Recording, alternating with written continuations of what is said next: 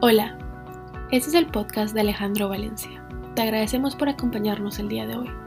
La palabra de Dios y el Espíritu Santo transformaron la vida de Alejandro y a través de este podcast espera que otras personas conozcan a Dios.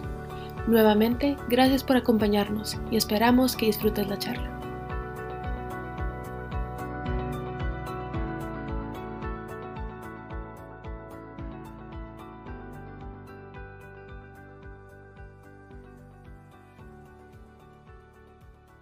Gracias, hermano Juan Carlos. Eh, gracias a todos por haberse conectado. Em, quiero decirles que mi relación con Alejandro Valencia siempre fue así como, hágale, que eh, prepárese y hágale. Él fue mi jefe por muchos años y esa fue mi experiencia. Dios lo está usando de la misma forma para sacar de mí lo que ni siquiera yo misma sabía que había. Fíjese que le puse dos, dos canciones una habla de ese camino que fue largo, pero al fin llegué. Y realmente hoy esta noche quiero contarles un poco de mi testimonio eh, con el respaldo de la palabra de Dios, porque fue así, un camino largo, pero al fin llegué. La segunda canción habla de la fidelidad de Dios, porque Él es fiel. Para mí el camino fue largo, pero la fidelidad de Él es siempre. Él no es variable. Yo me tomé todo el tiempo eh, antes de tomar la decisión y lo que voy a compartir esta noche con usted, yo le, puse de nombre es personal, porque realmente es algo personal. Fíjese que em, dice que cuando tenemos un encuentro genuino con Dios, nuestra vida experimenta transformación, pero hay que poner énfasis en que es genuino. Porque a veces aparentemente eh, en emoción decimos, sí, sí es, pero cuando no es genuino, no experimentamos la, transformación. Eso me pasó a mí. Y a mí me llama la atención cuando leo la Biblia de que hay hombres y mujeres que están descritos ahí, que cuando tuvieron un encuentro con el Señor, vivieron un cambio personal y espiritual sin precedentes emprendieron el camino hacia nuevos niveles. Cambiaron completamente su forma de vida. Y yo tengo aquí que le quiero leer y, ponga, ponga atención. Eh, en Hechos 9 está la, la historia de Saulo. Y dice que Saulo, respirando aún amenaza y muerte contra los discípulos del Señor, vino al sumo sacerdote y le pidió cartas para las sinagogas de Damasco, a fin de que si hallase algunos hombres o mujeres de este camino, los trajere presos a Jerusalén. Mas yendo por el camino aconteció que al llegar cerca de Damasco, repentinamente le rodeó un resplandor de luz del cielo. Y cayendo en tierra, oyó una voz que le decía, Saulo, Saulo, ¿por qué me persigues? Él dijo, ¿quién eres, Señor? Y le dijo, yo soy Jesús, a quien tú persigues. Dura cosa te es dar coces contra el aguijón. Él, temblando y temeroso, dijo, Señor, ¿qué quieres que yo haga?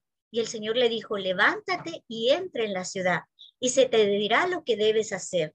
Y los hombres que iban con Saulo se pararon atónitos, oyendo a la verdad la voz, mas sin ver a nadie. Entonces Saulo se levantó de tierra y abriendo los ojos no veía a nadie. Así que llevándole por la mano, le metieron en Damasco, donde estuvo tres días sin ver. Y no comió ni bebió. Nosotros sabemos que, que Dios ya tenía preparado la segunda etapa de lo que le acabo de leer, pero a mí esto me, me impactó porque el hombre que va respirando amenaza y muerte se llama Saulo. Y ese hombre al que Jesús le habló, aun cuando estaba en medio de otras personas, el trato fue personal. Eh, los demás dice que escucharon, dice que, que los que estaban ahí, dice los hombres que iban con Saulo se pararon atónitos, oyendo a la verdad la voz, mas sin ver a nadie. O sea, fue personal.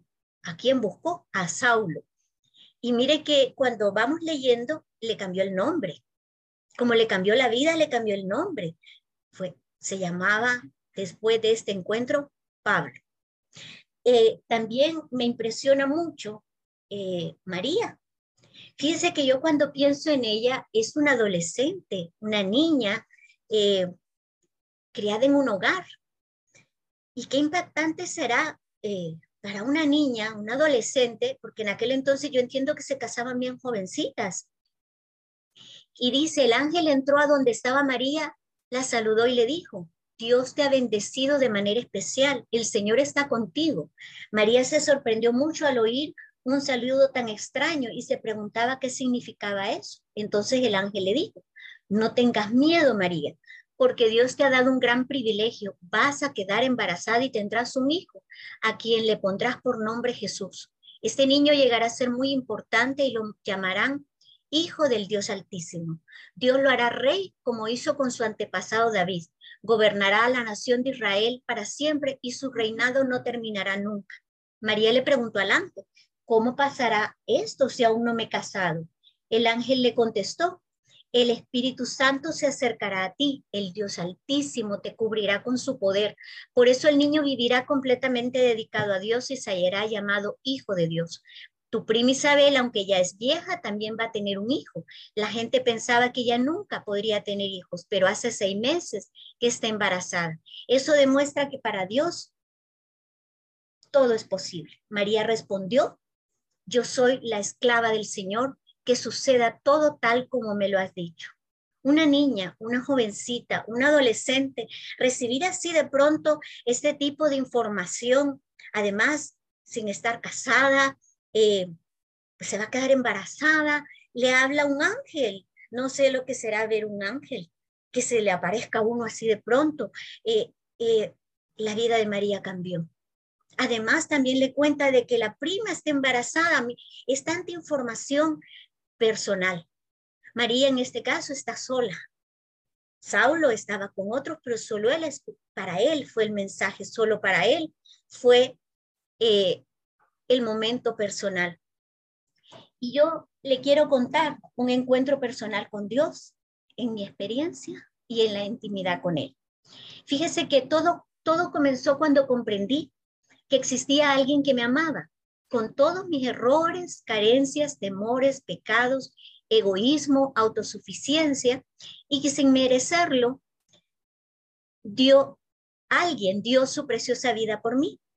Y ese alguien yo no lo conocía, de oídas, porque sí habían llegado mensajes a mi vida, pero yo no sabía eh, quién es esa persona que dio su preciosa vida por mí y que tomó mi lugar y pagó con su sangre preciosa todas mis agresiones, dándome acceso a la vida eterna. Quiero contarle que eh, yo, no, yo no nací en un hogar tradicional, vamos a llamarlo, de papá, mamá y hermanos. Eh, lo que le voy a, compartir es algo que, que, Dios me permitió saberlo cuando mi corazón ya estaba preparado, eh, mi mente, mi corazón y mi espíritu, porque yo no tengo ningún rencor, no tengo ningún dolor, eh, yo sé que tengo un propósito y que ese propósito es de antes de los tiempos. yo soy el producto de, del abuso de una menor. Mi, mi mamá tenía 15 años y mi papá 40 y algo. Eh, un día ella iba para el colegio varias veces, él invitaba a subir al vehículo, ella decía que no, pero un día dijo que sí. Eh, no la llevó al colegio, sino que a un lugar donde le sirvieron una bebida em, y la droga. Cuando ella volvió en sí, ya estaba embarazada. Entonces, eh, bueno, ya me había concebido a mí. Dios lo permitió, porque yo ahora he entendido que a Dios nada lo toma por sorpresa, ¿verdad? No fue, ups, ¿verdad? El Señor se aprovechó de la niña y se quedó embarazada. No, mire a María, ¿verdad? No, no, no, a él no lo toma nada por sorpresa.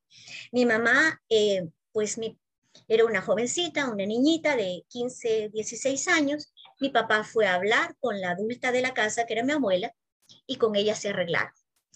Eh, mi mamá sin Dios, mi papá tan menos, mi abuela menos. Entonces, de ese Dios que dio su vida por mí, yo lo conocía en el cine, porque mis primeros años fueron con mi abuela y mis segundos años, vamos a llamarlos así, fueron con una madrastra. Y ella me llevaba para esta temporada de Semana Santa al cine. Íbamos a ver Ben Hur, los Diez Mandamientos, Jesús de Nazaret. Entonces, ese personaje era un personaje de película. Cuando llegó a mi vida y yo entendí que era real, no cambió mi vida de un día para otro, pero empecé a tomar conciencia de que no estaba sola, que no importaban mis orígenes, que no importaba qué había sido o cómo había sido, sino que lo que importaba era que Dios había dado la mayor prueba de amor que puede dar alguien, que es dar a su Hijo amado para que tomara mi lugar en la cruz. Fíjese que yo sé ahora que no estoy sola y que mientras llegue el momento en el que me encuentre en su presencia, porque sé, estoy segura que cuando yo muera voy a estar en su presencia, su Espíritu Santo que habita en mí está siempre conmigo. Fíjese que encontré eh, la verdad. Dice que en Corintios, en Primera de Corintios 3:16 dice, no sabéis que sois templo de Dios y que el Espíritu de Dios habita en vosotros. Yo esto no lo sabía hasta que tuve ese encuentro sobrenatural cuando, como a Pablo, en medio de, multitud de personas, de gente, de problemas, de de información, de circunstancias, de educación equivocada, autosuficiente, eh, no se deje de nadie, usted no necesita de nadie. Esa fue mi educación. en medio de todo eso, yo no sabía que yo eh, soy templo y morada del Espíritu Santo. Pero eso me fue revelado. Que Dios desea tratar conmigo de manera especial, que su relación conmigo es única y singular, como la de un padre con una hija. Su amor es el mismo para todos. Nos ama por igual. Él no hace acepción ni excepción de persona. El mismo amor que tiene para mí lo tiene para cada uno de ustedes. Esa misma prueba de amor la dio por mí, pero también por cada uno de ustedes. Pero cada uno de nosotros somos diferentes y Él me ama con mis diferencias. Como la ama a cada uno de ustedes con sus diferencias. Y eso lo entendí cuando leí en la palabra que dice, Señor, tú me examinas, tú me conoces, sabes cuando me siento y cuando me levanto. Aún a la distancia me lees el pensamiento, mis trajines y descansos los conoces. Todos mis caminos te son familiares. No me llega aún la palabra a la lengua cuando tú, Señor, ya la sabes toda. Tu protección me envuelve por completo, me cubres con la palma de tu mano. Conocimiento tan maravilloso rebasa mi comprensión, tan sublime es que no puedo entenderlo. De esa misma manera, nos examina cada uno de nosotros y de esa misma manera nos conoce a detalle a cada uno de nosotros. Fíjese que entendí que debía perseverar buscando su presencia en oración, en lectura de su palabra, para conocerlo, cómo conocemos o nos conocemos unos con otros.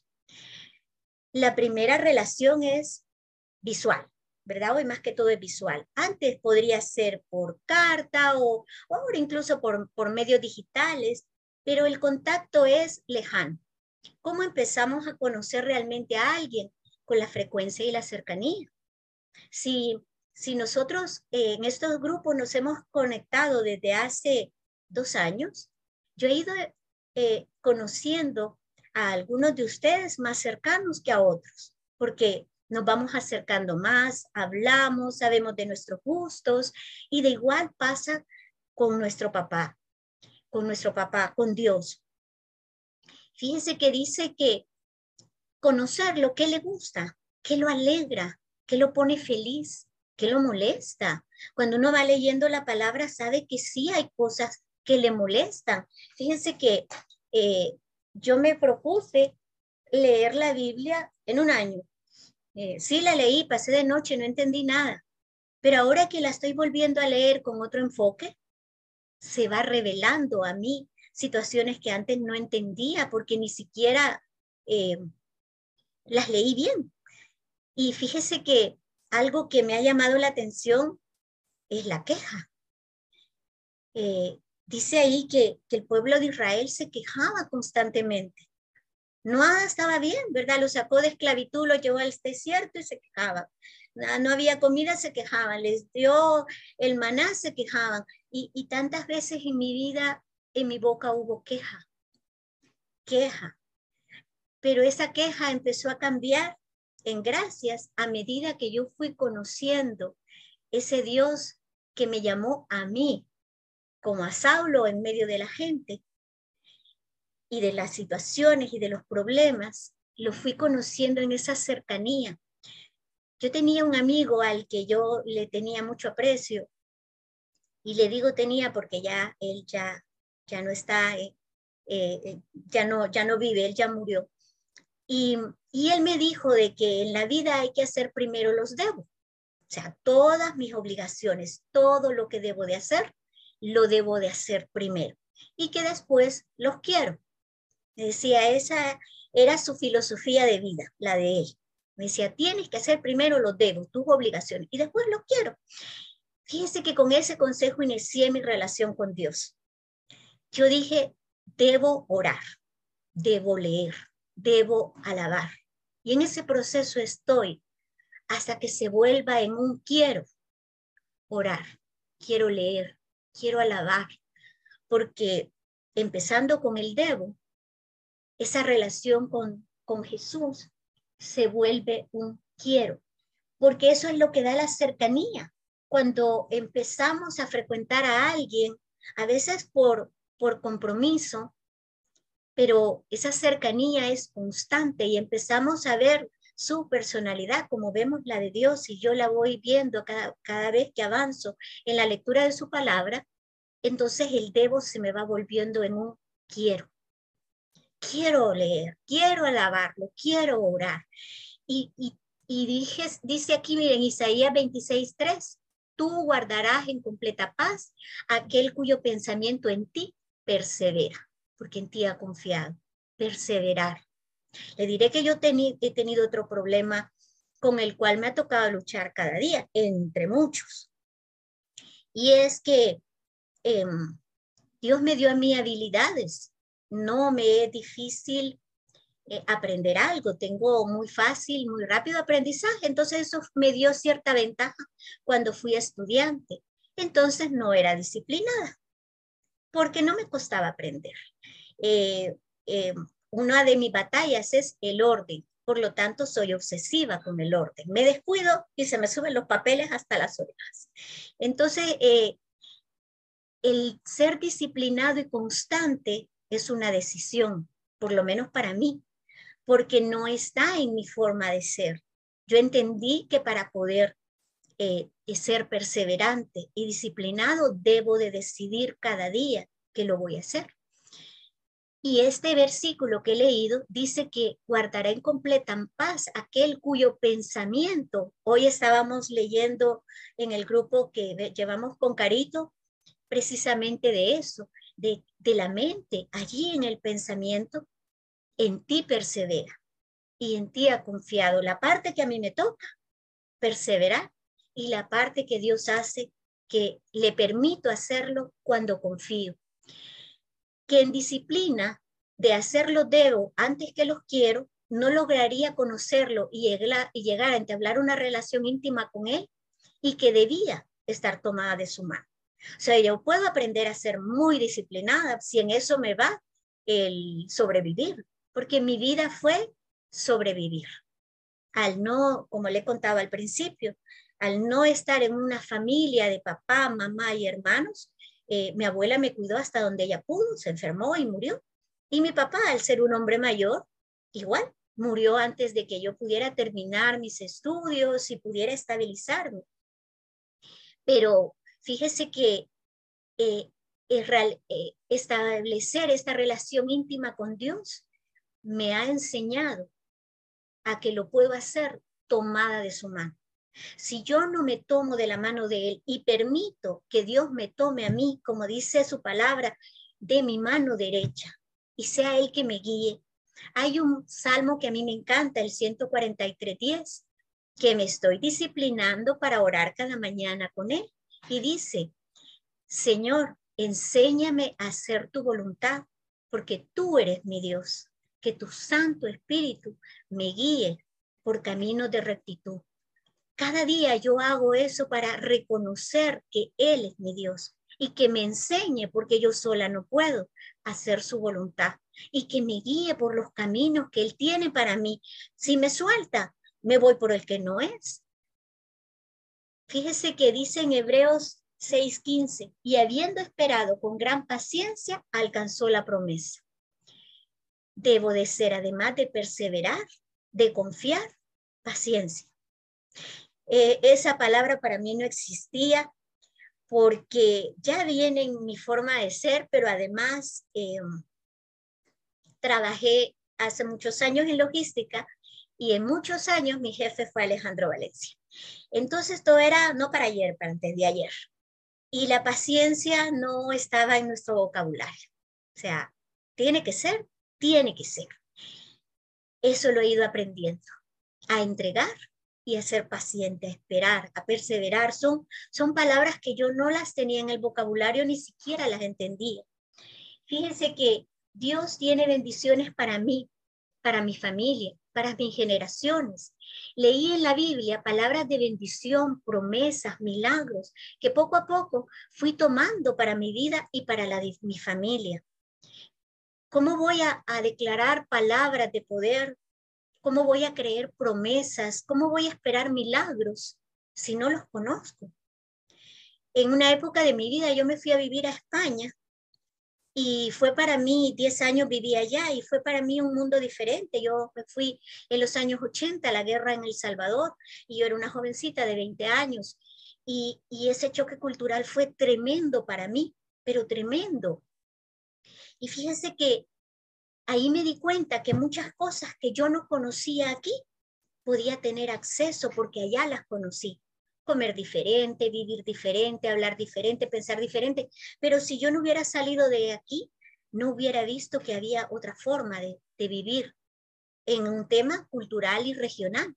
Pero aquí en la palabra de Dios va más allá. Va a vivir en esta tierra en este continente, en esta geografía, pero una vida diferente, donde hay promesas, donde hay milagros, donde hay bendición, donde hay, dice la palabra, que Dios tiene para nosotros planes de bien y no de mal. Antes a uno decía, ay, no, que se haga la voluntad de Dios, así como, como resignado uno, bueno, que, que me caiga el rayo, pues. Yo entendí que se haga su voluntad es la buena, agradable y perfecta, que se hagan sus planes de bien y no de mal, pero eso lo entendí leyendo. En número 6, 24, 26 dice, el Señor te bendiga y te guarde, mire qué lindo, el Señor te mire con agrado y extienda su amor, el Señor te muestre su favor y te conceda paz. Eso yo no lo conocía. Ahora yo lo puedo orar y declararlo sobre mis hijos, sobre mi familia. Yo tengo aquí enfrente eh, de la pared donde trabajo eh, pegados un montón de promesas, de versículos, que cuando me siento agobiada levanto la vista y los leo, pero los encontré en la palabra, en la Biblia, ah, haciendo primero los debo para que se convierta en los quiero.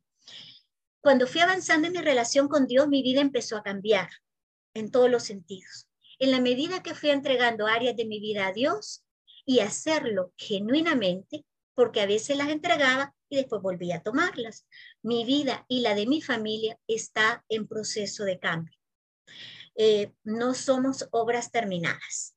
Tengo una amiga que nos lo repite a cada rato, ella es una de nuestras capacitadoras y nos lo dice cada vez que pueda. No somos obras terminadas, estamos en proceso.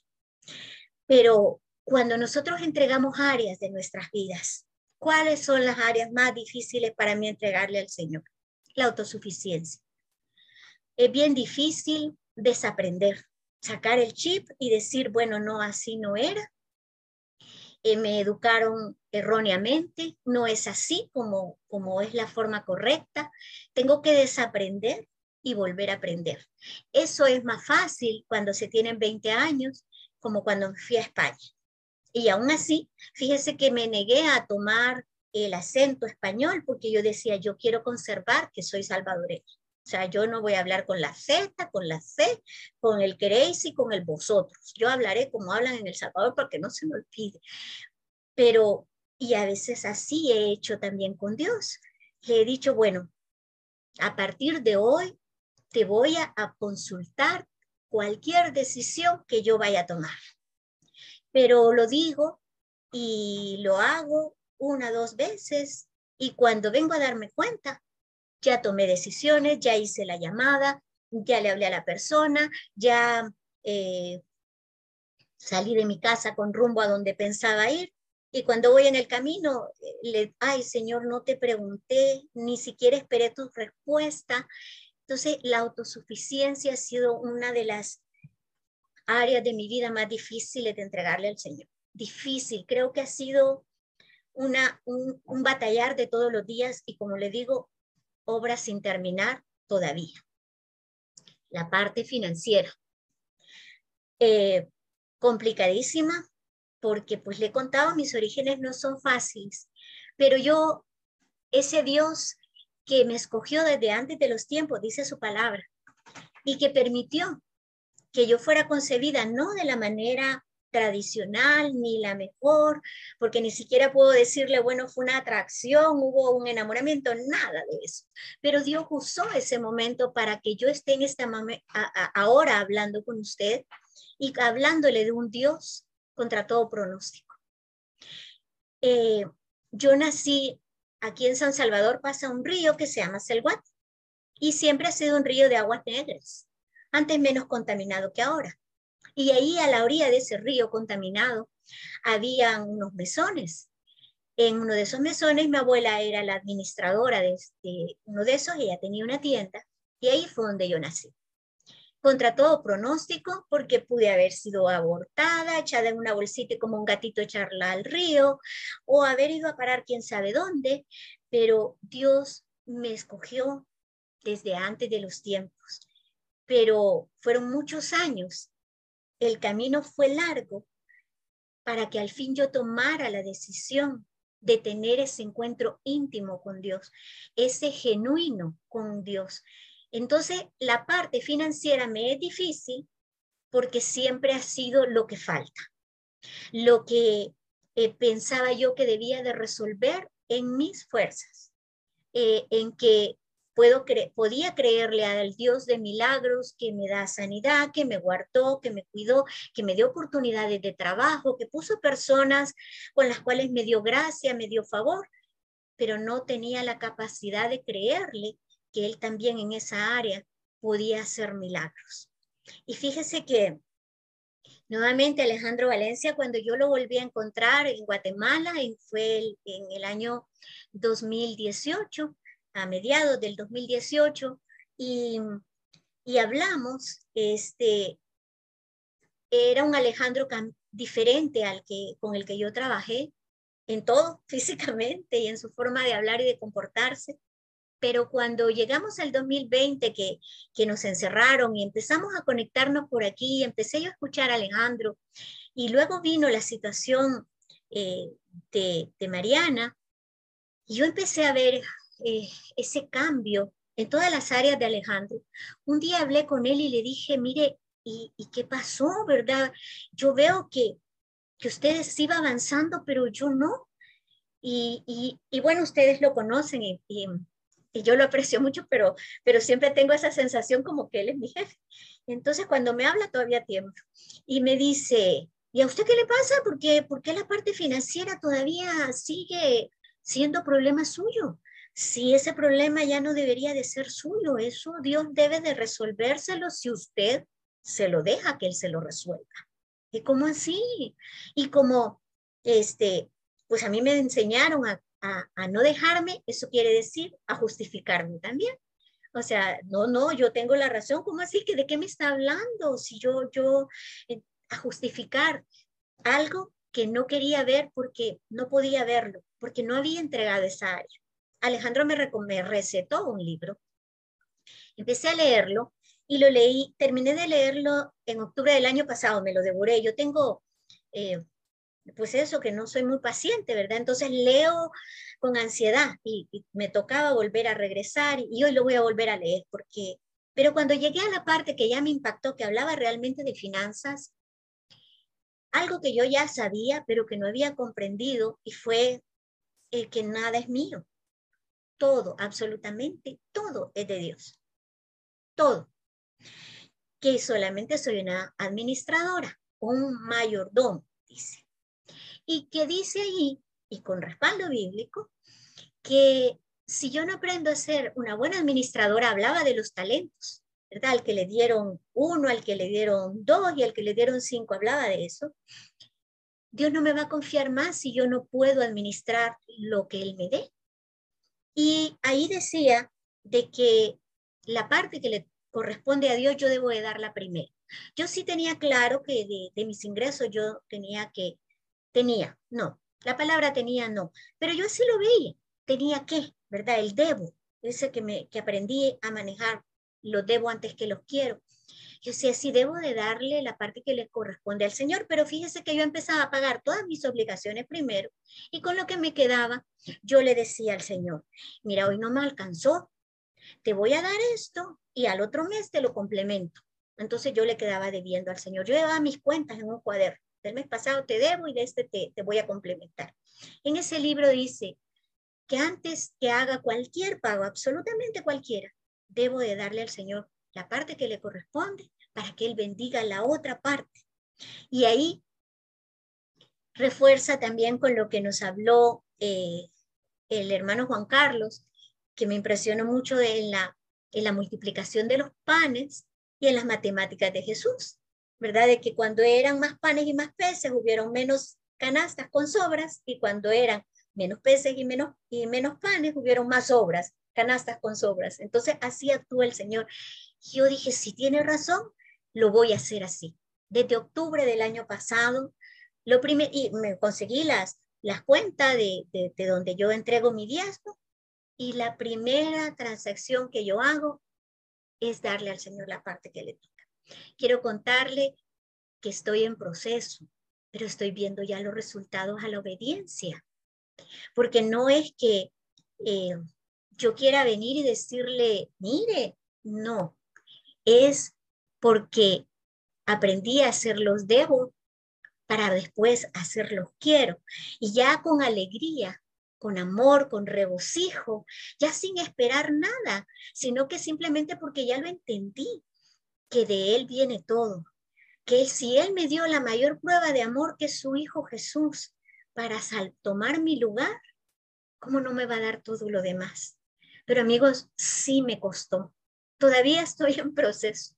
Fíjese que eh, dice que también cambió la manera en que veo mi carácter y comportamiento y mi relación con los demás. Reconozco cuando no me he comportado con las personas como Dios me dice que debo relacionarme. Me disculpo y me comprometo a rectificar. Ay, eso me cuesta un montón también, porque pues yo me eduqué entre varones y, en competencia. Y entonces como siempre fui chiquitita y antes era flaquita, pues yo era como la que primero pegaba primero, mordía primero y, y era la que estaba la defensiva. Entonces, cambiar este comportamiento me ha sido también difícil. Ya estoy aprendiendo a que cuando no logro que el dominio propio controle mi emoción, regreso y pido perdón. Todavía tengo pendiente un lugar a donde ir a pedir perdón. Me mandé a hacer unas sandalias, no me avisaron que no estaban y se me salió el control. Le viera cómo le hablé a la niña. Estoy ahora con la pena de que quiero otras sandalias, no tengo cara para ir porque me porté mal. Y luego digo, ¿cómo voy, voy a llegar y decirle, mire, quiero otras sandalias? Además de decirle, soy cristiana. Mire, estoy con la pena, estoy pensando, voy a comprarle un pastelito y se lo voy a llevar para pedir disculpas, pero ya el Espíritu Santo me dice, no lo hiciste bien. Y antes eso no me importaba. Me da exactamente igual lo que las personas pensaran, creyeran o vieran en mí. Fíjese que cada día decido permitir que Dios me transforme y me enseñe a hacer su voluntad. Le he contado el Salmo 143, 10. En conclusión, quiero decirle que yo tomé la decisión, esa la tomé yo. Por eso le digo que esto es personal. Saulo decidió, después de aquello, pues no le quedaba como mucho igual que me ha pasado a mí, obedecer. Y, y empezó, su vida fue Pablo, y todos sabemos quién es él. María decidió obedecer, y todos sabemos quién es María. Esta que está aquí, aunque ahí diga Alejandro Valencia, soy Lupita Peraza, Guadalupe Peraza, decidí obedecer. Y entiendo que debo perseverar en la búsqueda de Dios, en la búsqueda de Dios. No está bien caer en el desánimo. Yo sé que no está bien, pero a veces me cuesta. Es necesario avanzar, perseverar en Dios, desencadena bendiciones para nuestra vida y nuestras familias. En la intimidad con Dios, Él nos transforma. En Juan 10, 17, 17 dice, santifícalos en la verdad. Tu palabra es verdad. Es necesario disponer el corazón y la mente para que Dios nos hable.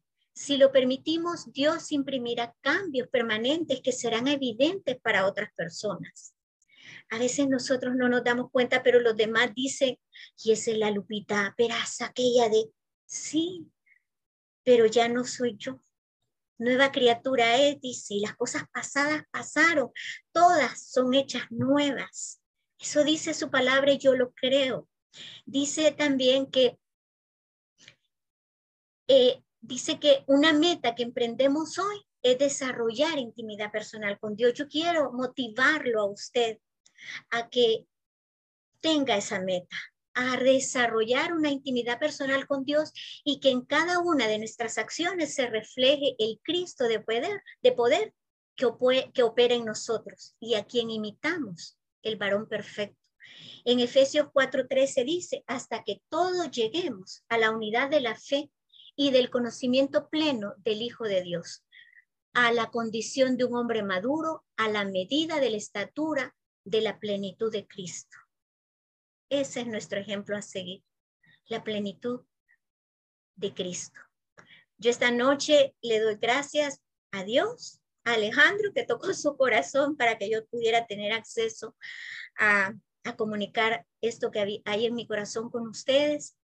Y doy gracias por la vida de cada uno de ustedes, porque sé que la palabra no regresa vacía. Y cada miércoles nos conectamos para recibir alimento, alimento espiritual, alimento eh, con testimonio, porque muchos de nosotros conocemos a Alejandro y sabemos y vemos.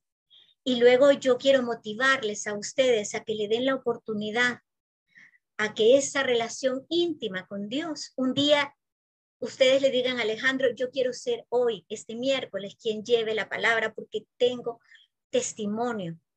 Dice que debemos de hablar, si no lo hacemos, las piedras lo van a hacer. Así es que voy a orar para cerrar esta, esta noche. Gracias, Padre, te doy, amado mío, por permitirme esta noche poder haber, hablar, Señor, de lo que hay en mi corazón ese amor y ese agradecimiento, Señor, que tengo hacia ti. Yo te doy gracias porque sin merecerlo, tú me concebiste desde el principio de los tiempos, de antes, dice, tú ya me tenías en tu mente. Gracias, Padre, porque fue largo el camino, pero al fin llegué. Gracias por tu amor, por tu fidelidad, porque tú no cambias, porque tú nos amas, porque tu amor es el mismo, pero nos amas a cada uno con nuestra personalidad, con nuestra individualidad y conoces de cada una nuestras necesidades, Señor. Yo te doy gracias porque esta noche, amado mío, yo sé que corazones, no yo, sino tu palabra, han sido tocados, Padre, y milagros y prodigios vamos a conocer porque cada uno de nosotros tiene el acceso a esa palabra de fe, a esa palabra verdadera que hay en la Biblia. Y vamos a llegar a conocer y a tomar las promesas que son para cada uno de nosotros, para nuestras familias. Yo esta noche, Señor, declaro que yo y mi casa te servimos, Señor. Te doy gracias en el nombre poderoso de Jesús. Amén.